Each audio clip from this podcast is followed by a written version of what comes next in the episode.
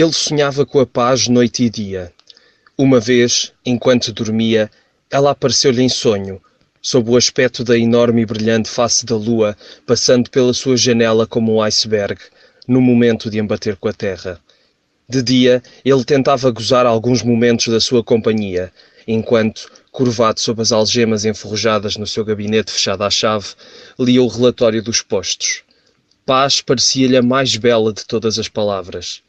Eu vos dou a minha paz, que a minha paz seja convosco.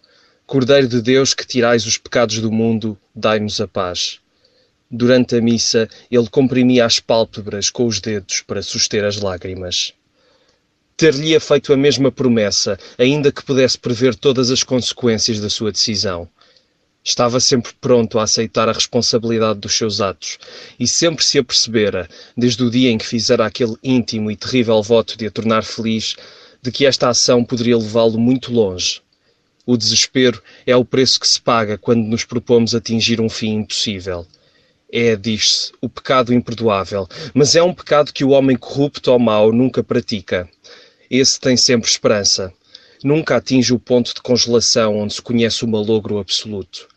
Só o homem de boa vontade reterá sempre no seu íntimo esta capacidade de condenação.